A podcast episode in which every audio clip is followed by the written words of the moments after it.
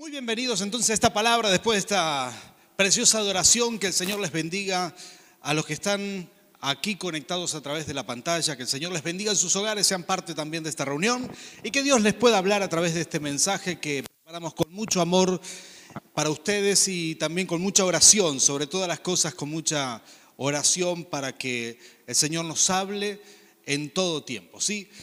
Queremos compartir este mensaje y eh, bueno, estamos, viendo, estamos viviendo un tiempo muy especial.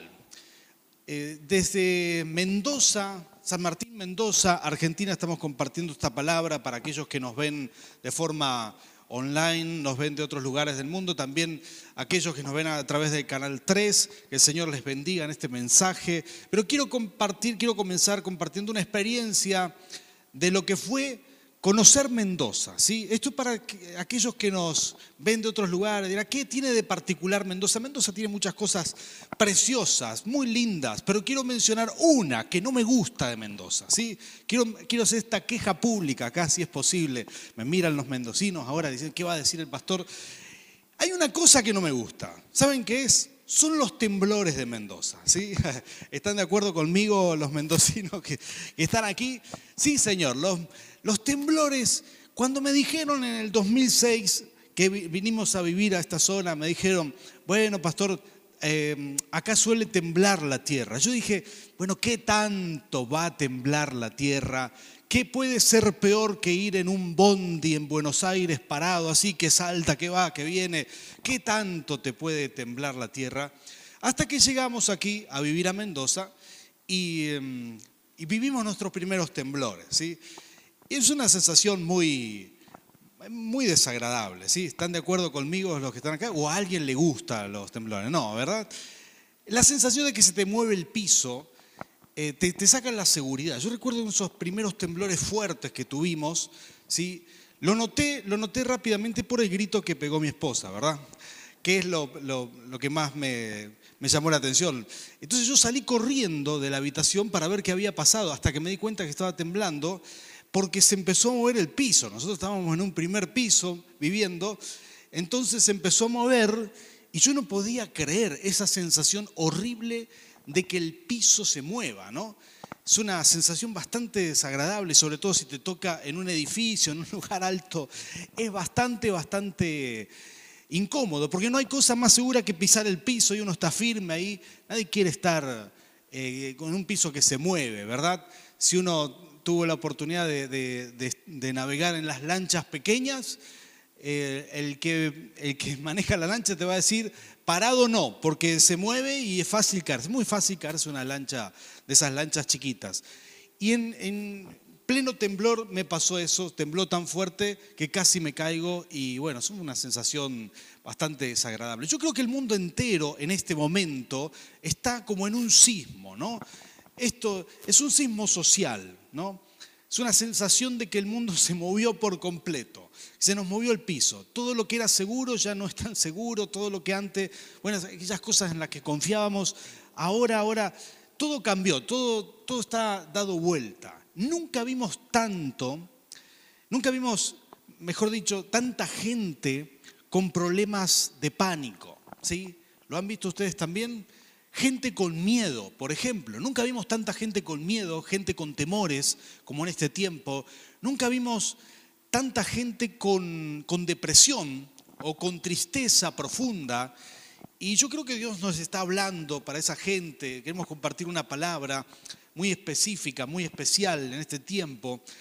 Y nunca vimos tanta gente con desánimo, con falta de fortaleza física, ¿no? con falta de, de mm, vitalidad, sobre todo eso, ¿no? Eh, faltan las ganas de emprender, faltan ganas de, mm, digamos, de proyectar. Estamos viendo esto, es como que, por, lo menos esto se ve así acá en el cono sur de América, nuestra sociedad. Eh, en otros lugares del mundo ya pasó la gran digamos, el grueso de la pandemia y están viviendo ya mejor que nosotros, pero aquí estamos en, en la plena lucha todavía. Y, y, la verdad que nunca hemos visto tantos malestares eh, ¿cómo decirlo?, emocionales, como en este tiempo. Y yo creo que nosotros, los que somos la iglesia del Señor, diga conmigo, ese soy yo, ¿sí? Nosotros tenemos recursos que otras personas no tienen y tenemos que aprovechar en este tiempo. Por eso yo quiero compartirte una palabra, una enseñanza. Vamos a traer una enseñanza que, que no es común para nosotros, digamos, nunca lo hemos enseñado, porque digamos que esta enseñanza eh, activa la fe para mantenernos saludables. Nunca fue necesario esto, pero ahora sí es necesario. Hay que mantenerse saludable, fuerte, fortalecidos en el Señor. Y saludable no es lo mismo, o sea, tener salud no es lo mismo que tener sanidad. La sanidad, si uno tiene salud no necesita sanidad porque no te vas a enfermar, y nosotros creemos, vamos a proclamar que ninguno se va a enfermar en el nombre de Cristo Jesús. ¿Cuántos de ustedes tienen fe para creer esta palabra? Porque esto es lo que vamos a proclamar y lo vamos a hacer a través de la palabra del Señor. Vamos a ver unos textos de la Biblia que nos van a iluminar. Y yo voy a seguir, quiero, quiero mm, mencionar un pastor del cual aprendí gran parte de lo que voy a mencionar ahora. Se llama Joseph Prince es un pastor de Singapur. ¿sí? Yo miro pastores de todo el mundo, pero este pastor de Singapur, hijo de chinos o algo así, este, me sorprendió en esta palabra y yo quiero compartir algunas cosas de las que voy a compartir. Eh, no, se la escuché nunca a nadie excepto a él, entonces quiero mencionarlo.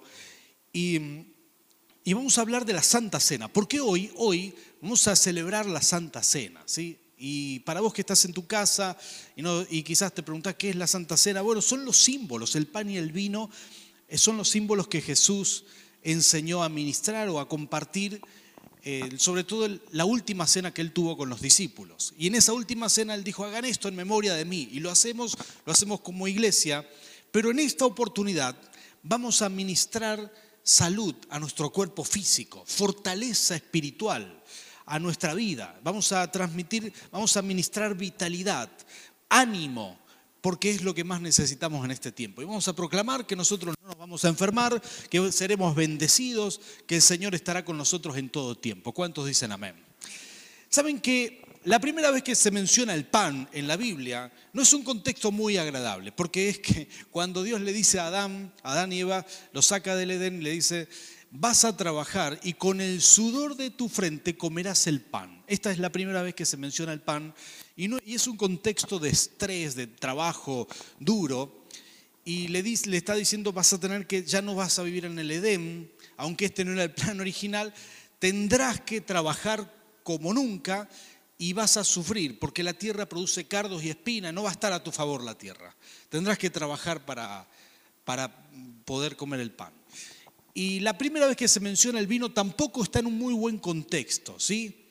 Se menciona a Noé, que con toda la familia estuvo encerrado mucho tiempo, como, bueno, el diluvio fue 40 días, pero estuvo encerrado más tiempo, no recuerdo bien si eran 120 días, pero muchos días estuvo encerrado, una larga cuarentena con la familia. ¿Alguien tiene idea de qué estamos hablando?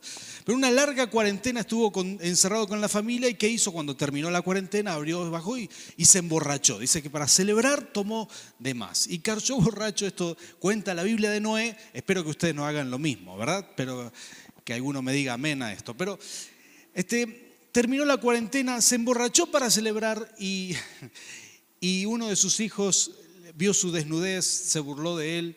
Y ahí es la primera vez que se menciona el vino en la Biblia. Son contextos desagradables, pero la primera vez que se menciona el vino y el pan juntos es un contexto totalmente distinto, porque juntos tienen un potencial que es, es eh, simbolizar, simbolizar la redención, la gracia que Dios nos regala. La primera vez que se menciona el pan y el vino juntos es en el contexto de Abraham. Abraham venía de una gran victoria, una victoria que Dios le había dado. Abraham venía de una victoria de pelear con cinco reyes, con un pequeño ejército de sirvientes que él tenía en su casa.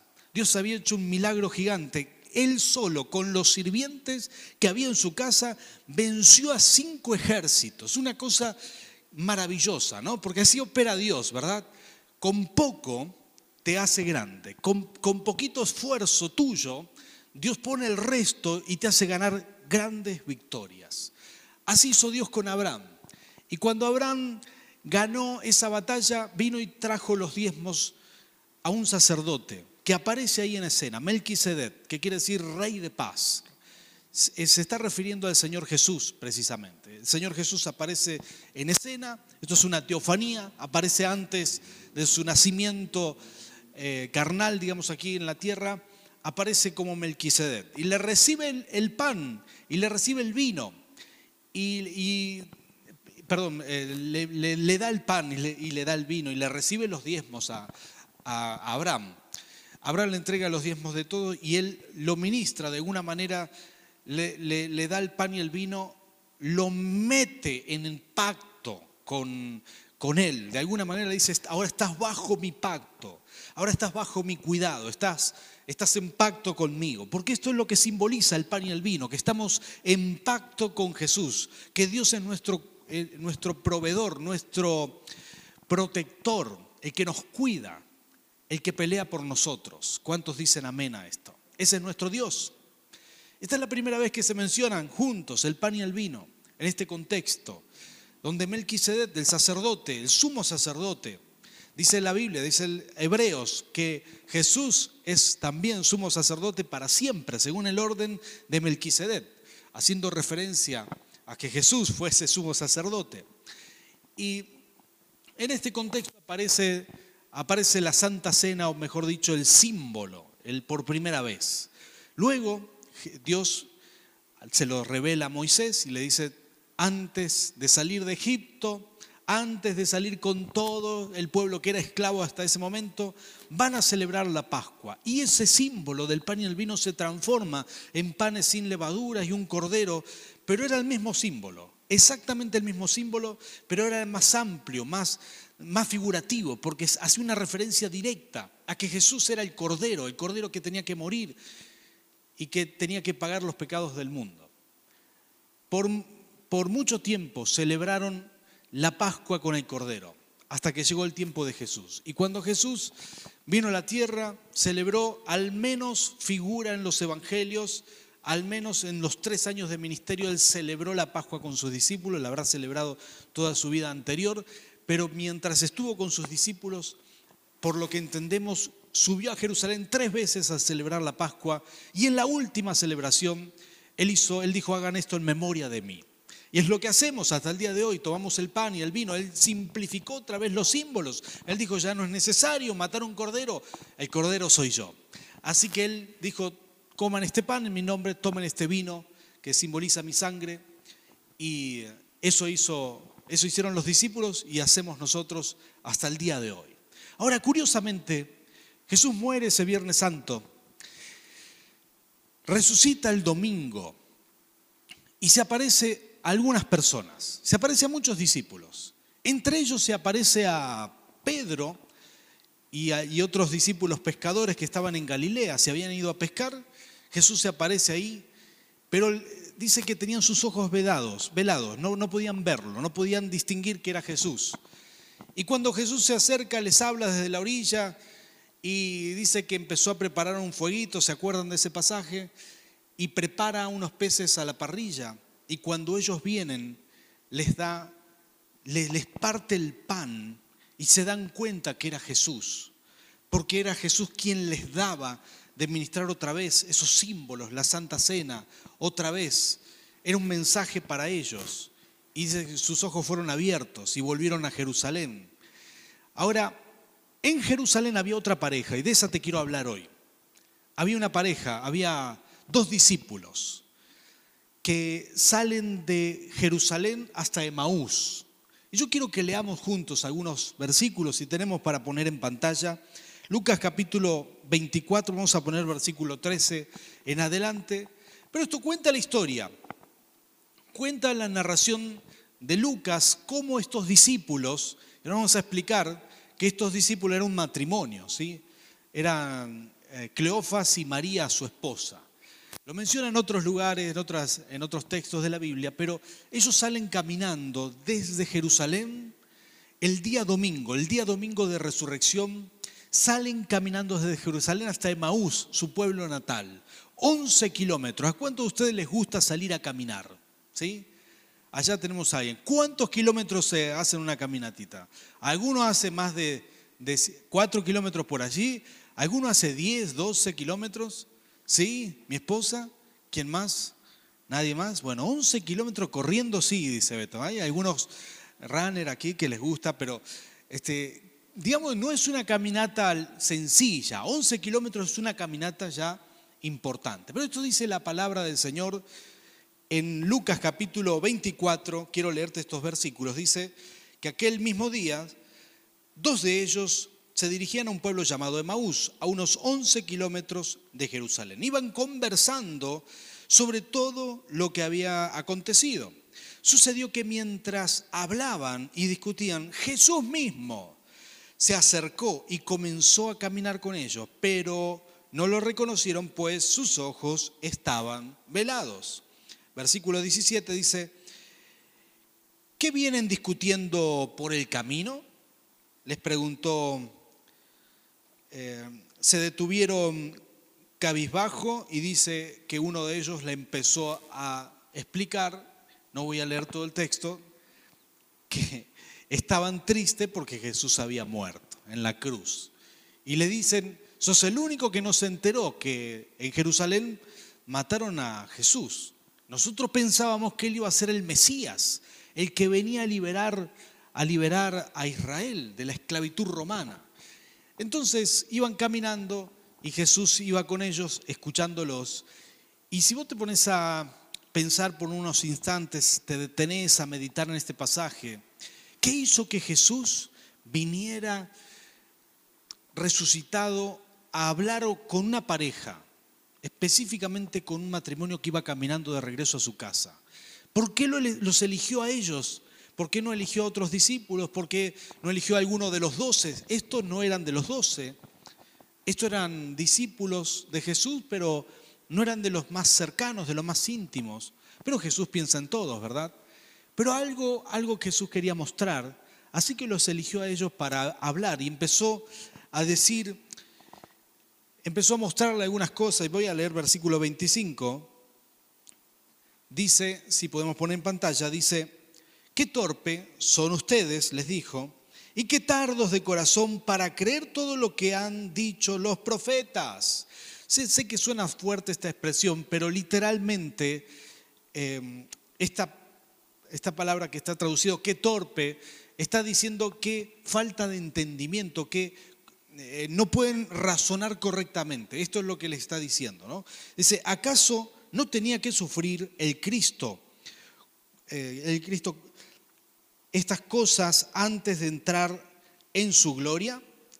Y sigue diciendo versículo 27, entonces comenzando por Moisés y por los profetas, les explicó lo que se refería a él en todas las escrituras. Al acercarse al pueblo a donde se dirigían, Jesús, escuchen esto, hizo como que iba más lejos. Pero ellos insistieron, quédate con nosotros, em, que está atardeciendo y ya es casi de noche. Así que entró para quedarse con ellos. Luego, estando con ellos en la mesa, acá viene lo que queremos subrayar, dice que tomó el pan y lo bendijo, lo partió y se lo dio.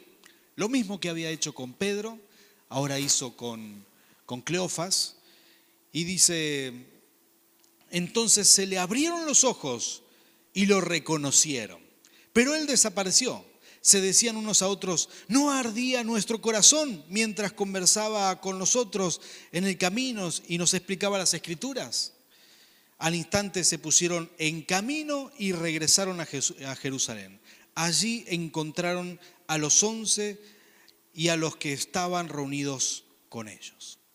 Hasta aquí nomás vamos a leer, pero este, texto es realmente sorprendente en muchos aspectos y yo sé que Dios nos va a hablar acá algo profundo y poderoso para alimentarnos espiritualmente en este tiempo. En este tiempo que, como dijimos, mucha gente está desorientada, está media perdida, eh, está desanimada, hay demasiada gente desalentada Y Jesús eligió esta pareja justamente porque ellos salieron de Jerusalén muy desalentados, salieron cabizbajos, salieron tal cual lo describe el texto bíblico. Dice que estaban desanimados y cuando hablan con Jesús, que no lo pudieron reconocer, claro, pero le decían, vos sos el único que no te enteraste que mataron a Jesús y nosotros creíamos que iba a ser él, el Mesías.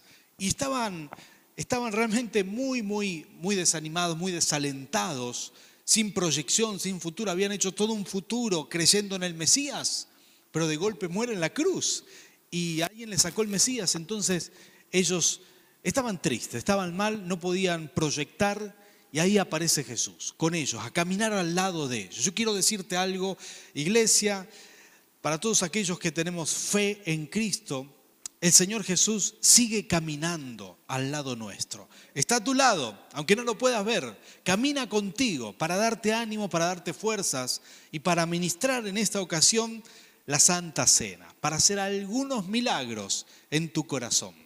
Te mencioné que Cleofas iba caminando con la esposa, aunque la Biblia dice que eran dos discípulos, pero no dice que eran un matrimonio. Sin embargo, eh, dice que llegando a Emaús entran a su casa y lo invitan a Jesús a, cenar con, con ellos. Obviamente que damos por aludido que era un matrimonio porque vivían en una casa organizada y con todas las cosas. Aparte, voy a mencionarte un texto que dice la Biblia en Juan capítulo 19, para aquellos que les gusta estudiar y, entender un poco más las escrituras. Juan capítulo 19, versículo 25, muestra que en la cruz, en la cruz, estaba, es decir, cuando Jesús moría en la cruz, había muchas mujeres y muchas se llamaban María entre, entre las mujeres. Por supuesto estaba María, la madre de Jesús.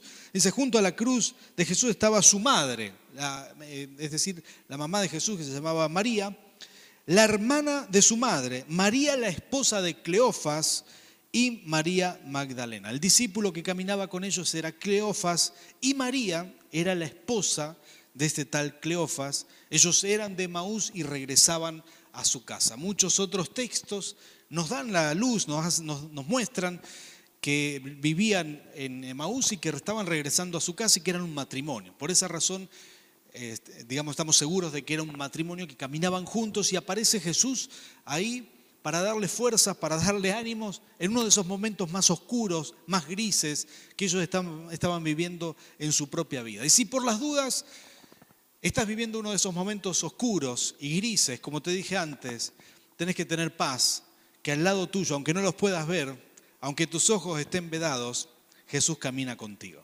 Y está aquí, está con nosotros. Nunca se fue. Sigue caminando con nosotros. Ahora, Qué interesante esto. Yo quiero darte algunas enseñanzas que son para mí muy, muy agradables al entender este texto de la palabra del Señor. La Santa Cena que Jesús ministra aquí es grandiosa. Dice que Él entra a, la casa con ellos. Primero hacía como que iba más lejos. Hay una razón, ¿no?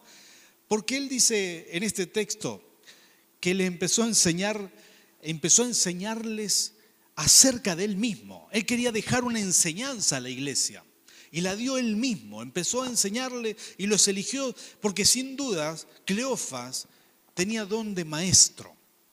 Y, y le empezó a demostrar quién era el Cristo y empezó desde Moisés y seguía por los profetas. Y si ustedes siguen leyendo este pasaje en su casa, ¿verdad?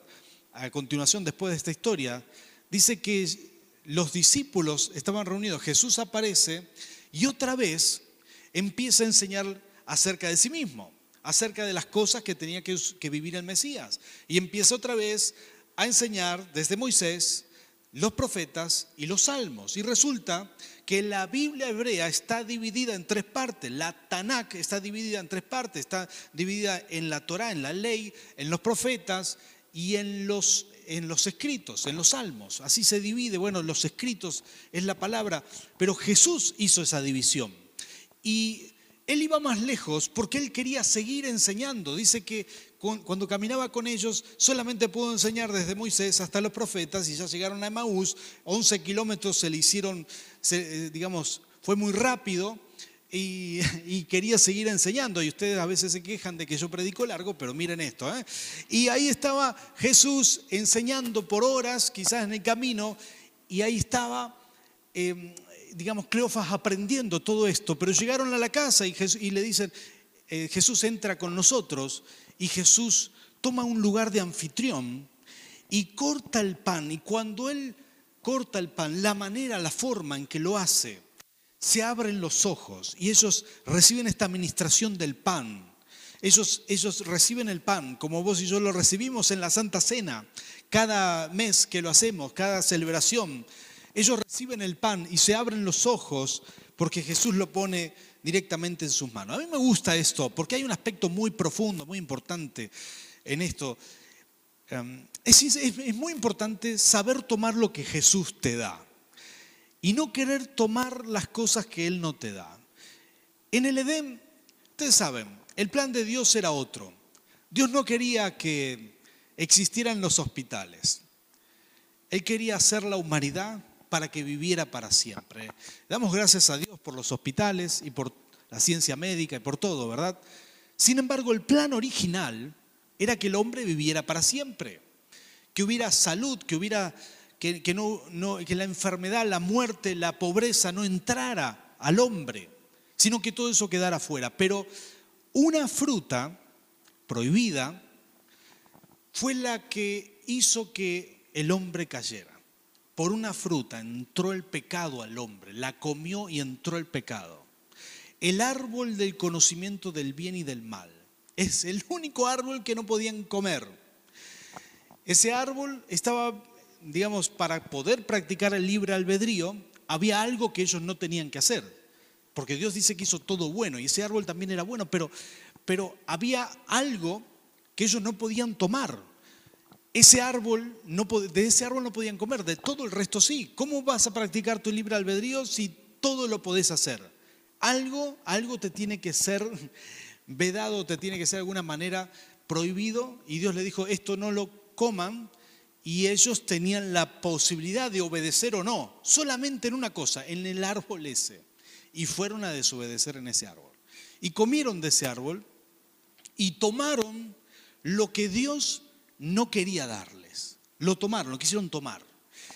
Y bueno, Jesús representa el árbol de la vida. ¿Sabías esto? Sí, otro símbolo para hablar de Jesús. Y ese fruto del árbol de la vida es lo que nos trae la gracia de regreso. Ahora Jesús estaba ministrando la Santa Cena y dándoles a ellos, Él estaba partiendo el pan y Esto es muy importante, nosotros no tomamos la Santa Cena, la recibimos de Jesús. Hay una enorme diferencia porque es Él quien nos está dando esto. Es Él el que partió el pan y dijo, tomen, coman, beban, este es mi cuerpo, esta es mi sangre, que por vosotros es partido. Es Jesús quien lo hizo, Él fue quien ofreció. Cuando uno quiere tomar lo que no te es dado, entonces tenés problemas. David estaba, estaba en la azotea, estaba en la terraza, tenía todo para tomar, pero había cosas que no podía tomar. Era la mujer de otro hombre, pero él la vio bañándose y la tomó por la fuerza. Cuando vos querés tomar lo que no, lo que Dios no te da, ahí es donde tenés problemas. Cuando vos querés un ministerio que Dios no te da, cuando vos querés, cuando vos querés algo material que Dios no te da. Ahí estás en problema. Pero Jesús, pero Jesús estaba ahí partiendo el pan, dándoles. Cuando vos tomás lo que Dios sí te da, entonces ahí estás en bendición. ¿Sabes qué? De todas las cosas que Dios quiere darte, entre esas Dios sí quiere darte, quiere darte salud, quiere darte fortaleza, quiere darte ánimo para vivir bien. Dios quiere darte todo eso. ¿Cuántos de ustedes van a tomar esto? Amén. Esto sí, esto está habilitado, esto Dios dijo, yo lo doy. Jesús estaba partiendo el pan y dándoselo a Cleofas y a María. En segundo lugar, los símbolos del pan y el vino abren tu entendimiento. Cuando Eva mordió la fruta prohibida y se la hizo comer a su esposo también, sus ojos fueron abiertos para lo malo y empezaron a darse cuenta que estaban desnudos y cambiaron su visión de todo. Y se escondieron cuando la presencia de Dios pasó. La presencia de Dios les hizo sentir que estaban en pecado por primera vez. Pero cuando Cleofas, bueno, qué curioso que Jesús eligiera otra pareja para ministrar la Santa Cena. Cleofas y su esposa comieron el, el pan, ellos lo comieron y sus ojos fueron abiertos y, y sintieron y se dieron cuenta que era Jesús el que estaba ahí y se dijeron unos a otros, pero si ardía nuestro corazón cuando Él estaba enseñando, cuando venía por el camino con nosotros, era Jesús, dice que desapareció enfrente de ellos y se dieron cuenta que estaban frente a un milagro. Porque cuando uno toma la cena del Señor con entendimiento, aumenta la revelación sobre tu vida. ¿Cuántos dicen amén? Aumenta la revelación, tus ojos se abren. Entonces, de las maravillas que Dios hace en la administración de la Santa Cena. Y en tercer lugar, aquí, aquí viene otra de estas cosas que me maravillan, me encantan. Los símbolos del pan y el vino renuevan tu salud física. Dice que inmediatamente después, lo que ellos hicieron, lo que esta pareja hizo, yo creo que si podemos ponerlo en pantalla una vez más, el versículo 33, por favor. Dice que esta pareja vivió ese milagro, tomó el pan de Jesús, él, les ministró la Santa Cena y dice que al instante, diga conmigo al instante, al instante, quiere decir que fue en ese mismo momento, ellos decidieron regresar a Jerusalén. Ahora, quiero que te pongas en esa, eh, digamos, en esas sandalias por unos instantes. Estás cansado, caminaste 11 kilómetros, llegaste, se hizo de noche, tenés ganas de darte una ducha, irte a dormir, poner una serie de Netflix antes de, antes de dormir, ¿verdad? Querés ya, ya no querés más nada hasta el día siguiente. Pero ellos tomaron la cena del Señor de parte de Jesús y algo pasó en ellos, algo sucedió en ellos. Si me acompañan para poner en pantalla, vamos a buscar el Salmo 105, Salmo 105, versículo 37 y 38. Vamos a ponerlo en versión Reina Valera, Reina Valera actualizada. Quiero mostrar aquí un texto muy interesante. Esto sucedió cuando los hijos de Israel salieron de Egipto, cuando, cuando el pueblo de Dios salió de Egipto. Dice, esto cuenta en los salmos, dice, lo sacó con plata y oro y no hubo en sus tribus enfermo. Diga conmigo, no hubo enfermo. Ahora diga conmigo, eso es para mí. Amén. Sí, Señor. Dice, Egipto se alegró de que salieran porque su terror había caído, había caído sobre ellos. Egipto se alegró de que salieran. Fue tanto el terror que ellos tuvieron con las plagas que le dijeron váyanse, váyanse y se alegraron, tuvieron alivio. Algunas versiones dicen que se aliviaron cuando los israelitas salieron. ¿Saben cuántas personas salieron aquel día? de Egipto. Algunos piensan que unos dos millones de personas. Dos millones de personas. Algunas películas muestran que estas personas iban cargando a sus ancianos, cargando a, a, la gente que no podía caminar, llevándose a los enfermos en camillas. ¿Saben qué? Eso no es cierto. Dice la Biblia que no hubo entre ellos ni un enfermo, ni uno. Dice la palabra del Señor, otras versiones dicen, no, ninguno tropezó, porque literalmente está diciendo en hebreo que no hubo enfermos de pie, no hubo, no, hubo personas que tuvieran problemas para caminar, porque todos podían caminar. Dice que en 50 días llegaron al monte Oreb. Sí, son muchos kilómetros, no importa, 50 días caminaron, caminaron y había una unción especial para la salud, una unción especial porque Dios le decía Moisés, tengo que hablar contigo. ¿A dónde, Señor? Subí a mi oficina. ¿A dónde estás? Ahí en el quinto piso del monte Oreb. Tenía que subir caminando el monte, trepar y llegaba ahí y Moisés tenía 120 años. Bueno, empezó con 80 años esa travesía, pero terminó con 180 y hasta el, perdón, con 120 y hasta el último día subía al monte para hablar con Dios. Hasta el último día tenía fuerzas. Pero ¿qué fue lo que pasó? ¿De dónde sacaban las fuerzas? Literalmente, lo último que habían hecho antes de salir de Egipto, ¿sabes qué es? Celebrar la Santa Cena. Celebrar la Pascua.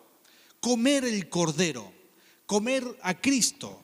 Juan capítulo 6 dice que, Juan capítulo 6 dice, Jesús mismo dice, yo soy el pan de vida. El que me come a mí, está hablando de comer. Si uno se come a Cristo, entonces, esto no es magia, ¿sí? No estamos diciendo que el pan se transforma en la carne. No, no, no, es un símbolo. Sin embargo, es un símbolo profético, espiritual y poderoso. ¿Cuántos dicen amén? Cuando uno toma la Santa Cena, el pueblo de Israel dice, la palabra del Señor, Éxodo capítulo 12, celebró la Santa Cena.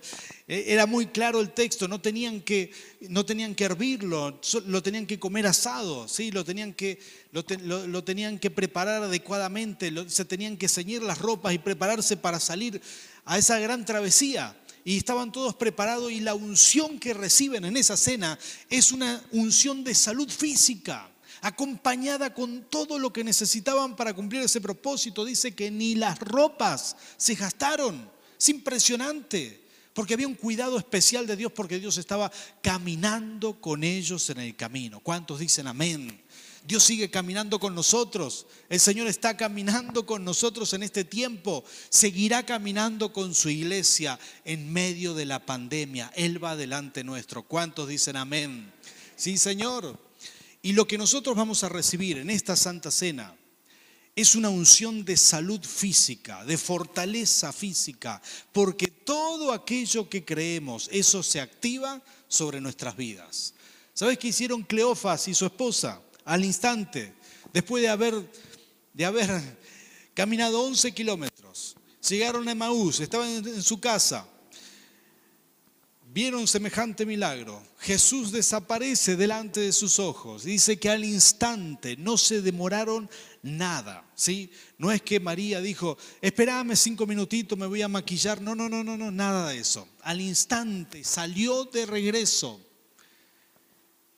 Y 11 kilómetros de regreso a Jerusalén llegaron hasta donde estaban los discípulos. Entraron y compartieron con él y otra vez vieron a Jesús ahí. 11 kilómetros de ida, 11 kilómetros. Oh, hermano, había una unción de salud física, de fortaleza impresionante. ¿Cuántos quieren eso en este tiempo? Entonces hay que dejar que la administración de la Santa Cena nos imparta una salud física. Porque quiero declarar esto en el nombre de Jesús. En este tiempo, y lo voy a declarar sobre aquellos que están conectados a través de Internet, hay que activar la fe, porque este es el tiempo donde nuestra juventud se va a renovar en el nombre de Cristo Jesús. ¿Cuántos dicen amén? No solamente vas a orar por sanidad, vas a tener salud, que es mucho más, porque no te vas a enfermar, el virus no te va a tocar en el nombre de Jesús. ¿Cuántos dicen amén? Quizás algunos de ustedes, quizás algunos de ustedes, no sé, podría tener algo en el futuro, pero Dios va a cancelar esa cita con el eh, médico, esa cita con con la muerte, esa cita con un accidente, porque Dios te, regala salud a través de la Santa Cena. ¿Cuántos dicen amén a esta palabra? Y vamos, esto es lo que vamos a hacer. Yo le voy a pedir a los líderes que están aquí que nos ayuden. Vamos a administrar la Santa Cena y te voy a invitar a que te pongas de pie. Le voy a pedir al pastor Mario, por favor, que empiece a ministrar aquí en la adoración porque este es un tiempo muy especial. Y para vos que estás ahí en tu casa, quiero pedirte que tengas esta experiencia con Dios y prepares los elementos de la Santa Cena. Hoy Dios va a hacer algo precioso sobre ti. Hay una salud que se activa, una salud divina, es una unción para estar sano. Dios puede hacer esto. Dios lo hace con sus hijos. Es una unción especial que vamos a recibir en este tiempo. Gracias. Adelante, por favor. Muchas gracias. Por favor, todo el mundo tome los elementos, ¿sí?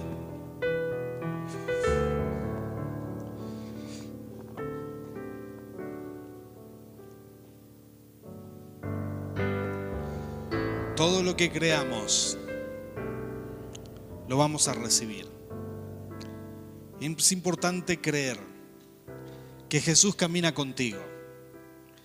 Que en este tiempo de pandemia mundial, donde el mundo entero parece estar medio perdido, aún nuestro país, con todos los problemas financieros, problemas sociales, etcétera, siempre hay esperanza en Jesús. Siempre la hay. Siempre la hay.